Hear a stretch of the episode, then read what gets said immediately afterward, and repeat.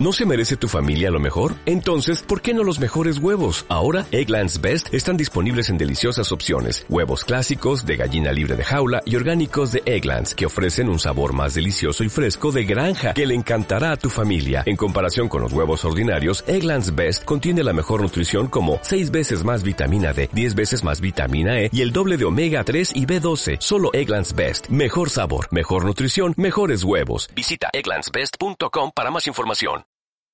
Sangre azul. El alegre monstruito embadurnado de arena que tenía por hija se acercó corriendo desde la orilla, directa a la nevera. Ángela cerró el libro precipitadamente y lo apartó, sin tiempo de marcar la página. Alzó rauda una mano para evitar que pisara su inmaculada toalla y se levantó para tenderla. Para, para. Ya voy yo. ¿Que lo vas a llenar todo de arena? ¿Qué quieres, agua? Marina quitó la mano de la nevera, dejando su palma dibujada en la tapa.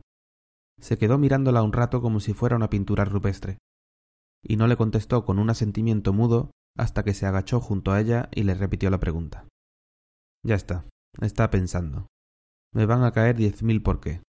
Y yo sigo engañándome a mí misma trayéndome el libro, cuando en toda la semana no he podido pasar del capítulo cuatro. Ángela se hizo la loca y sacó la botella, pero no se escaparía tan fácilmente. Tras dar un largo buche, le devolvió la botella pringada de arena y algas y la miró con esos preciosos ojos azules contra los que no tenía defensa alguna. Mamí, ¿qué es el factor C? Por Dios santo, estaba acostumbrada a la ávida curiosidad de su hija, y aun así no dejaba de sorprenderla. Había desarrollado estrategias para guiarla cuando ella misma no podía aportarle más de lo que la pequeña absorbía de los libros y los programas educativos que tenía en su tableta. Pero primero tenía que saber de dónde venía esa pregunta. Así de repente no me suena. ¿Dónde has leído sobre ese factor C? No lo he leído en ningún sitio, me lo ha dicho una conchita con rabito. De acuerdo. Entonces no era una pregunta de las de bucear en la enciclopedia. Era una de esas situaciones en las que mezclaba su fantástica imaginación y su conocimiento con el entorno, dándole forma a algo nuevo. Marina estaba creando una de sus historias. Su hija no solo era una aspiradora intelectual, también era la criatura más empática, sensible y creativa que conocía. Le gustaba pensar que había salido a su madre, y no tardaba un segundo en presumir de sus ocurrencias ante sus amigas, pero sabía que la superaba con creces. Y de su padre tampoco le venía tanto talento. Salvo que llevara una vida de brillo y color oculta debajo de sus trajes grises, su ex marido era el epítome del aburrimiento y la mediocridad. Entonces, ¿por qué no le preguntas a la Conchita? Lo he intentado, pero ella me habla al oído así. Se cubrió una oreja como si su mano fuera la concha. Pero no sé cómo hablarle yo a ella. Pues prueba con el rabito, a lo mejor es una antena. Los ojos de Marina se encendieron de ilusión y la premió dándole un abrazo y un beso que le cogió por sorpresa, para luego salir corriendo de nuevo hacia la orilla dando brincos de emoción. Ángela se quedó embobada unos segundos viéndola alejarse. Se levantó y se sacudió la arena y las algas, pero no la sonrisa orgullosa que lucía. Sacudió su toalla y pensó en Mark. Mark estaría orgulloso de ella. El intrépido viajero le esperaba con deseo en el capítulo cinco. Lo sabía porque ya había hojeado unas páginas más adelante, descubriendo algunas palabras clave. Leyó el resto del capítulo cuarto con ansias, casi sin prestar atención hasta zambullirse en el quinto. Se retrepó en la toalla y se cubrió con pudor con el pareo. Se fijó en su top y luego echó un vistazo a ambos lados por si alguien la miraba. Aunque no diera señales de estar excitada más allá de una ligera mordida de su labio inferior de vez en cuando, o las dos pequeñas protuberancias en su bikini, no podía evitar sentirse observada cuando disfrutaba de esas partes de las novelas. Pero qué demonios, eso también le daba un punto picante al momento. Su momento. Conchita con rabito. Era la voz de su hija repitiéndose en su cabeza. Espera, ¿qué clase de concha que podías ponerte en la oreja para escuchar el sonido del mar tenía un rabo? Su momento se perdió, describiendo una espiral como las del famoso molusco descendiendo hacia el fondo de un oscuro sumidero oceánico. Se rindió y se levantó. Sentía curiosidad y una ligera preocupación por lo que estuviera haciendo su hija en la orilla. Pronto vio al acercarse que no estaba sola. jugaba con tres niños de edades dispares. Uno de su edad, otro más pequeño y un tercero que ya era prácticamente un adolescente. Y sin embargo, todos parecían preguntarle a ella y enseñarle con orgullo sus logros, que consistían en túneles que escarbaban con dedicación en la arena, uno por cada uno de ellos y otro más grande en el centro. Una dedicación un tanto peligrosa, porque en su elaboración se adentraban de cabeza en ellos. ¿Qué hacéis, Marina? Refugios, dijo el puber, adelantándose con orgullo. Para cuando se despierte mamá montaña. Ángela estaba completamente segura de que la idea no se le había ocurrido al hombrecito en ciernes, así que miró a Marina y con los brazos en jarras le espetó. Me parece que la ingeniera de mamá montaña no está cumpliendo con los estándares de seguridad. No dejes que tus obreros se metan de cabeza en los túneles. No nos va a dar tiempo, replicó Marina desde el túnel más grande, sin dejar de cavar. Y no soy la ingeniera de mamá montaña. Marina, sal de ahí ahora mismo y mírame a la cara cuando te hablo. La pequeña salió a regañadientes, pero sabía perfectamente que estaba haciendo algo que su madre no aprobaba. No os metáis de cabeza en la arena. ¿Por qué no probáis acabar con los pies? Buena idea, contestó Marina. Ven, ayúdanos con el tuyo aquí. No pienso brincarme de arena. Sabía que dirías eso, por eso ni lo he intentado. Pero es muy importante. Cuando mamá montaña se levante, las conchas vendrán y harán sus hoyos también, y así sobrevivirán. ¿Eso te lo ha dicho la concha con rabito? Sí, ya se ha ido a la reunión en el fondo del mar, pero pronto volverá con sus hermanas a la orilla. Dice que mamá montaña está muy enfadada. Cree que se va a levantar y entonces todos tendremos que refugiarnos. ¿Y por qué está enfadada mamá montaña? No lo sé, no he podido preguntarle porque el rabo no es una antena. ¿Sabes lo que es el factor C o no? No, hija, no sé lo que es el factor C, reconoció al fin. ¿Qué te ha dicho sobre eso la concha? Es que no la he entendido muy bien. ¿Sabías que usan la sangre de las conchas con rabito para preparar las vacunas? ¿Qué? Su sangre es azul y nosotros la usamos para preparar vacunas y medicinas. Es su manera de controlarnos. Pero no se qué del factor C y ahora mamá montaña está enfadada. Se va a levantar y va a clavar su pincho tan hondo que va a sacar fuego del fondo de la tierra y los océanos hervirán y todos vamos a morir. Por eso hay que construir los refugios. A veces, como ahora, Marina la desbordaba. En estas ocasiones era mejor darle manga ancha mientras no hiciera nada peligroso. La dejaría hacer, pero tenía que asegurarse de una cosa. Está bien, avísame cuando terminéis los refugios, pero prométeme que los haréis con los pies. Si os metéis de cabeza y se hunden, os podéis asfixiar, y entonces no habrá ni conchas con rabito ni mamá montaña que os salve. ¿Me lo prometes? Marina sintió y se puso sin dilación a la tarea, experimentando con la nueva técnica y enseñando a los demás a escarbar con los pies. Ángela se dio media vuelta y volvió en dirección a su sombrilla. Al final no le había preguntado cómo era la concha esa con rabito que se había ido a una reunión en el fondo del mar. Qué cosas tenía la puñetera. Se sentó en la silla junto a la nevera. Le había entrado un poco de apetito, así que prepararía unos panecillos. Seguro que Marina acabaría hambrienta de tanto jugar en la arena, si es que a eso se le podía llamar jugar. Recordaba vagamente las historias que ella inventaba cuando era pequeña para jugar con sus amigos, y ciertamente había dragones y pegasos y magia y guerra, pero ¿factor C? ¿Vacunas con sangre azul?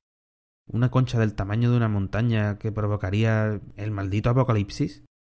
Le sobrepasaba. Se lo tomó con calma. Preparaba el tente en pie con la dedicación de un budista elaborando su mandala de arena, sabiendo que el largo trabajo no perduraría una vez finalizado, pero agradeciendo la paz y el equilibrio interior que le brindaba el proceso. Estaba untando tranquilamente un cuarto panecillo cuando escuchó un inconfundible chillido de su hija. Le gritó a alguien ¡Que me dejes! y vino corriendo hacia ella, llorando. Detrás le seguía un señor velludo, grande, moreno y gordo como un ogro. Ángela se encendió de rabia y saltó de la silla tirando el cuchillo y el panecillo, y avanzó hacia ellos con más ganas de encarar al estúpido garrulo que de consolar a su hija, que de todas formas la ignoró y pasó de largo en dirección a la sombrilla. Espero que tenga usted una razón de peso para hacer llorar a mi hija. Eh, eh, la, eh, Señaló hacia su hija y hacia la orilla alternativamente, intentando que le salieran las palabras. Por fin se quedó señalando a Marina que había cogido algo del suelo y se acercaba furiosa. ¡Su oreja! La respuesta la dejó tan desconcertada que no tuvo tiempo de parar a su hija, que se abalanzó gritando y corriendo hacia el hombre con el cuchillo de untar en la mano. Por suerte, el hombre no tuvo problema en detenerla y la abrazó como un oso a un pequeño zorrillo, y a pesar de sus gritos y sus pataleos, el cuchillo cayó al suelo. Estaba intentando calmarla. Toda la playa les miraba ahora. Cientos de ojos curiosos deseando saber lo mínimo, que sería poco, para juzgarles. Pero bajo la mezcla de asombro y vergüenza de Ángela había una horrible sensación de impotencia ante la injusticia. Su hija no reaccionaría así sin que la provocaran. Se acercó intentando mantener la compostura, y entonces lo vio. Marina tenía la oreja izquierda y el pelo de alrededor impregnados de un líquido viscoso y azul. ¿Qué es eso? ¿Qué le has hecho? Yo no he sido, señora. Suficiente.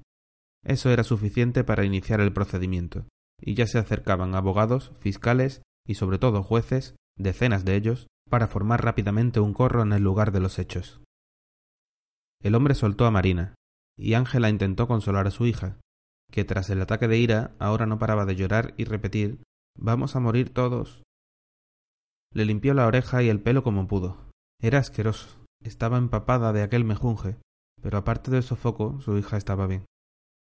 El hombre, tartamudeando al principio, comenzó a explicarle lo sucedido, en voz deliberadamente alta para que le oyeran los curiosos que ya se agolpaban para escuchar a las partes antes de lanzar su veredicto. Al menos les concedieron eso. La niña se ha puesto uno de esos bichos en la oreja y se lo he quitado, nada más. Son como cangrejos, con una cola puntiaguda. Y tienen pinzas por debajo y ella se había pegado uno a la oreja. Podía haberse hecho daño y se lo he quitado, nada más, señora.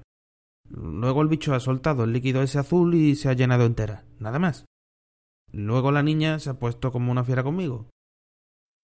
¿Pero qué bicho es ese? ¿Dónde está? preguntó Ángela, intentando desviar la atención lejos de su hija. En la orilla. Han salido un montón del agua. Venga usted, venid, venid y lo veréis. Está toda la orilla llena. Ángela no tenía ninguna prisa por verlas. Si por ella fuera, recogería las cosas y se iría de allí. Ahora que había conseguido redirigir el interés de la multitud hacia la novedad que representaba la aparición de las criaturas en la playa, podía ocuparse de tranquilizar a su hija y terminar de limpiarla. Usó su pareo para eliminar todo rastro del mejunje de su oreja. Pero descubrió que del oído de su pequeña rezumaba de nuevo aquel espeso líquido azul, manando desde el interior de su conducto auditivo en pulsos lentos pero constantes. La cogió en brazos. Si la criatura era venenosa, tendría que explicar con detalle en urgencias qué demonios le había hecho eso a su hija. La muchedumbre se dirigía hacia la orilla, como niños dispuestos a disfrutar de una atracción de feria. Ángela le siguió con Marina pegada a su pecho. Ella no paraba de repetirle al oído Te quiero, mamá, te quiero. La masa humana avanzaba lentamente hacia el mar. Era un conjunto caótico que caminaba guiado vaga pero inexorablemente por sus instintos primarios en un apacible silencio fúnebre. A medida que Ángela se acercaba a la manada, sus preocupaciones desaparecían. El abrazo de su hija le producía una sensación de unidad que iba más allá de lo físico o lo espiritual. Acariciaba la espalda de su cría como ya había hecho antes con su propio vientre abultado. No había diferencia, no había frontera. Se adentró en el grupo como una única persona, nueva y antigua, se fundió con la manada, que pronto quedó hipnotizada por el impulso vital del océano primordial que llevaba dentro de sí misma desde que surgiera la vida. Esa pulsión ahora procedía de fuera y la hacía temblar de emoción y abandono con la cadencia de las olas. A lo lejos, como si la Tierra diera a luz un nuevo planeta, emergía del mar una protuberancia inabarcable para la vista, tan vasta que sus mentes sólo lograban percibir que el horizonte se curvaba cada vez más y más.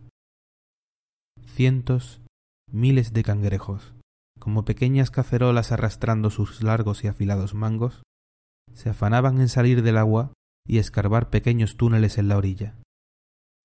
Ancha como era la playa, parecería que se fueran a quedar sin espacio para esconderse bajo la húmeda arena. Pero no se quedarían sin espacio.